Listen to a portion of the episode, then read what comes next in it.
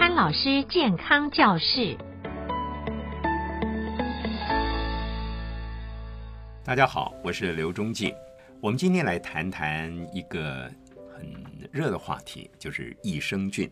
我们常常在电视广告跟媒体的广告里面看到啊，现在真是非常热门啊。特别是在有疫情之后，从去年到现在啊，哇，好多健康食品、营养食品都谈到益生菌，甚至很多学术界把益生菌作为研究，研究之后商品化，有很多医学的老师啊，或是教授级的，他投入研究益生菌。基本上，益生菌对人体的肠道是有非常非常正面的影响，有助益。但是如果把它商品化的过程当中神化了或夸大了益生菌的效能呢，那就是一个值得探讨的问题了啊。我想益生菌在肠道有帮助是应该是大概都知道的了哈。嗯、所以目前比较大众的产品就是你不论是吞粉，嗯。啊，或者是吞胶囊或定剂啊，或甚至这个饮料，就是我们讲优酪乳啊，啊，这些通通都是对肠道的功能了。嗯那但是因为现在光亚洲的市场哦，光这个益生菌的这个市场大概他们就上看三百亿美金哈，所以因此他们这个产品开始多元化，嗯，所以多元化的意思就是说呢，它不是只有吃到肠道了，它有到别的地方，比如说这个英国呢有一位记者叫沃斯特先生。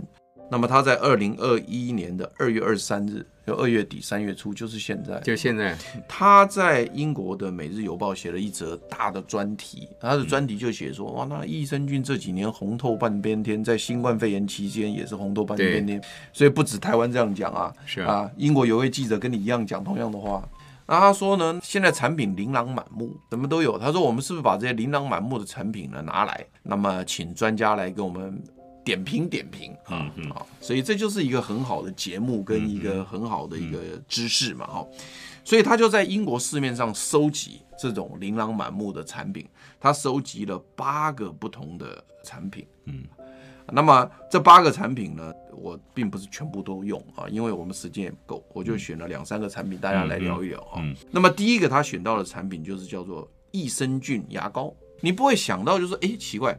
益生菌，你如果说吃到肠道去，对肠道健康，这个大概我们不太会去吵架了。嗯、你说这个益生菌放到牙膏里面，到底有没有用啊？因为我们刷牙不会把那个牙膏跟牙膏水吞进去吧？所以它显然这益生菌牙膏它所讲的效果不是对肠道，嗯、它是对牙齿。嗯嗯。所以因此它就很好玩。沃斯特记者就到卖场去买了一条益生菌牙膏。嗯。那这条益生菌牙膏呢，重一百一十三公克，这是它大小。我我就原文告诉你，那你们就知道一下。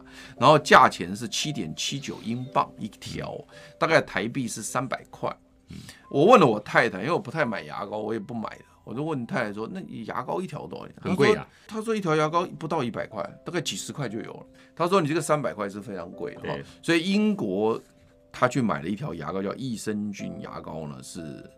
三百块台币，那我太太跟我讲很贵哈。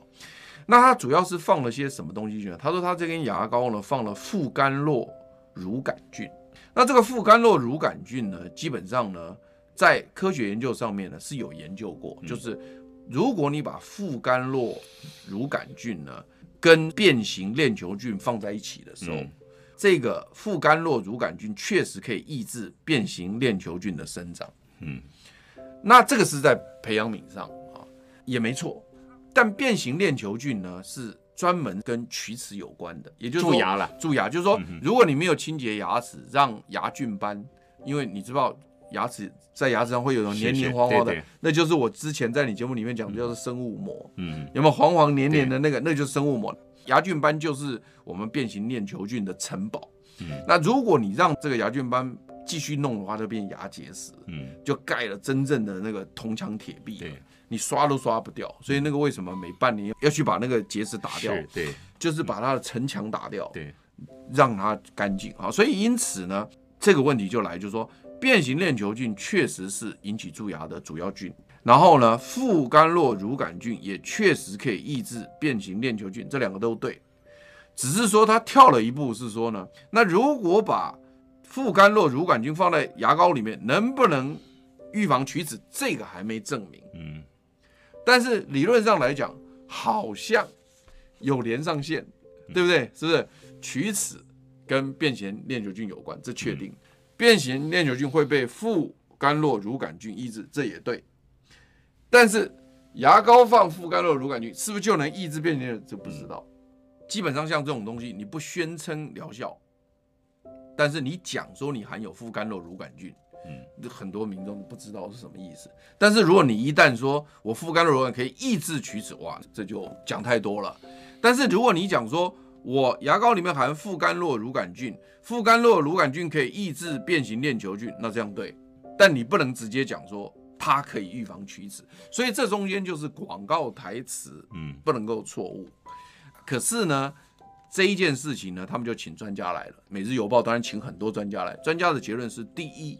就刚刚讲的，就是说这个副甘酪乳杆菌放到牙膏里，是不是能够抑制龋？这个不知道，这些人也不敢讲不行，嗯，但是呢，他也不敢讲行，所以就先一个问号。嗯、但第二个，他们讲到一个很有趣的东西，他说呢，这根牙膏好像不含氟，嗯，哎，这问题来了，对，因为目前我们牙膏最重要的成分就是佛，含氟嘛，嗯，如果你买了一根牙膏不含氟，嗯，那根牙膏根本没有用，对，所以这个专家就说，哎。你这根牙膏不含氟嘞？那如果这样子的话哦，专家说建议哦，就是说因为产品三百多块太贵了，嗯，然后再加上它又不含氟，他说你只要花五十便士，五十个 penny，我去查了，五十便士是台币二十块。他说呢，你只要到英国伦敦的超市去买一个二十块台币含氟的牙膏就够了。嗯哼，所以我的意思就是说呢，很有趣。中间呢，你跳了一步，然后呢，结果真正重要的东西你也没有，嗯，所以就就是因为行与不行、可与不可之间呢、啊，创造了广告效益的极大化了。我们干脆这样讲了，我们也不能说这个商品有什么不好。如果说你今天买到一个益生菌牙膏，你也愿意花三百块，那你也就是求个心安，只要你不要去夸大这个，我们也不能说它不对。对。我这样讲有没有道理？因为你你有很多东西本来就是一个心安嘛，对不对？就好像说你今天讲句不好听，你买一个乳酸菌的粉吃到肚子里去，它是不是真能够到达肠道？这个也没有人证明 哎。这个产品商跟广告商啊，他做的就是在这个模糊的空间里面，对，是吧？有效跟无效，真实与假当中啊。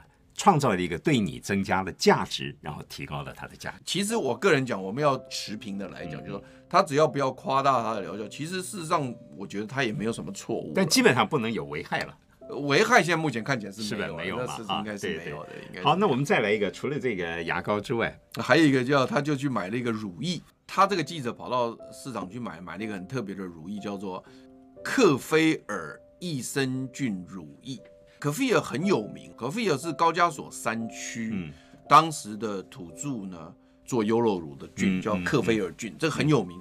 后来我就曾经在媒体讲说，如果去拜访俄罗斯的话，我第一件事情就是想要买可菲尔的乳制品。嗯，听说在俄国的超市有非常多的可菲尔的乳制品，台湾完全没有，所以因此呢就可以尝试不同的东西。而且他说他还有一点酒味，还有一点气泡。嗯。可菲尔益生菌乳液就显然就含有可菲尔的优酪乳，这就益生菌在乳液里面。嗯、那所以他呢去买的时候呢，是一瓶一百五十毫升，嗯，十八英镑，将近七百块台币，七百块一瓶乳液，然后的一百五十毫升，这个我看应该也蛮贵的哈。他说他是用水、山羊奶发酵乳杆菌，就是酵母菌，这就是可菲尔，就是可菲尔的这那个。然后他加一点燕麦油、米糠油等等的东西，然后变成一个护肤乳液哈。然后呢，问了专家，专家就讲啊，他说哈，这个乳液里面含有米糠油跟燕麦油。对于一些女性，她干燥的皮肤或者是油水分泌不足的皮肤是有帮忙的，因为本来米糠油跟燕麦油就是好东西。嗯，那你擦到这个皮肤上，你不用擦乳液，你单擦米糠油跟燕麦油，它就保护你了。嗯，它就保护你油水平衡，就是可以让你的皮肤可以滋润。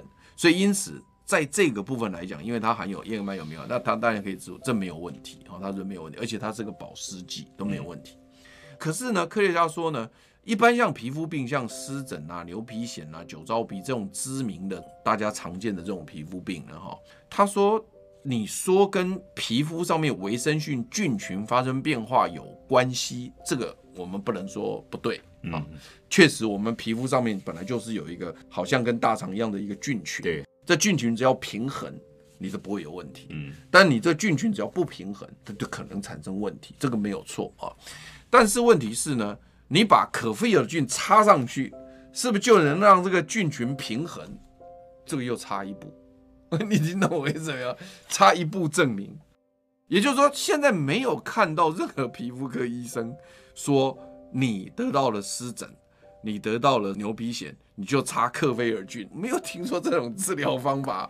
菌群变化跟皮肤病有关，这个它不能够推翻。嗯，但是你直接把科菲尔菌插在皮肤上，是不是就能让菌群正常？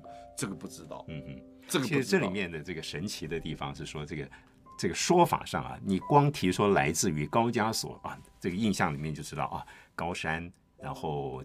纬度比较高，干燥、长寿、长寿、长寿，是吧？在人的演化里面，是长寿它是一个长寿，它是一个印象很深刻的。对对。那从它这里面来的东西，那当然就是好的东西。他说用水、用山羊奶、用克菲尔菌混合而成的，你就想说山羊奶、克菲尔菌这好啊？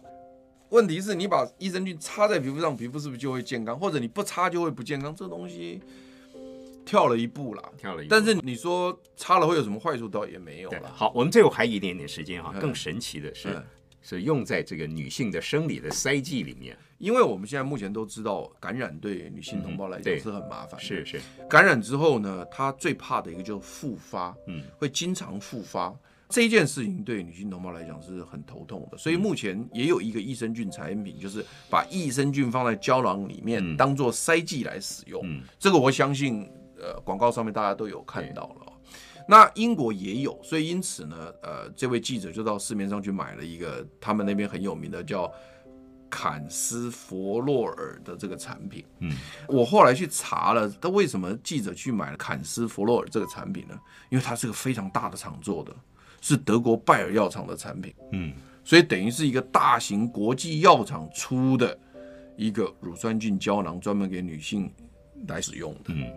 那跟我们现在目前你可能在市面上看到，它不是这种国际大厂做的，又不太一样。嗯，所以因此我觉得这英国记者去取这个所谓有代表性的这东西呢，我觉得有点意思。他现在卖的这个坎斯弗洛尔呢，它是一排，你买一排十颗，嗯，十颗胶囊。那它的用法是呢，前六天每天塞一粒，那另外四颗呢是每周用一颗维持，嗯。哦，这个是德国拜耳药厂出的产品，那它是台币六百一十七块。专家的意思是说，哈，确实没有错了，哈，这个乳酸菌如果能够在阴道壁的黏膜上面能够形成一个保护性障碍的话，确实对于预防或复发会有帮忙，嗯，但是它不是治疗，所以因此他特别提醒英国的。听众朋友或者是民众就说呢，你如果说真正感染的时候，你还是要去看医生。通常这种就是用抗生素来杀菌。对，不管这个我们医生的事情，我们不要谈，就是让医生去做。我们尊重医生专业。就是说，你如果生病的时候，你还是要去看医生。是，但你生病好了，你平常想要保养，想要预防它复，那可以用。所以你不要用错方向，因为你不要是说，哎，我现在感染了，我赶快去买一排来用。不不不不，这样不对。它不是治疗用，这不是不是不是，对吧？对对对。所以这个观念，我觉得只要讲清楚就好了。啊，因为是德国拜耳药厂做这么大的厂，基本上看起来是可能在预防或者是防止复发上。多多少少可能有一点点帮助啦，但是这个帮助可能多少我们也不知道。嗯嗯，但是绝对不是治疗。嗯嗯。不过谈到这边啊，不管怎么样啊，就是这个《每日邮报》的媒体跟这个记者啊，至少尽到一个社会责任了啊，去把很多你眼前所看到习以为常的东西，甚至有时候所谓新的创举的东西，去把它做验证。而且请专家来，而且专家来。而且我讲说，这个如果台湾，其实事实上他们做很多健康节目，嗯，其实事实上。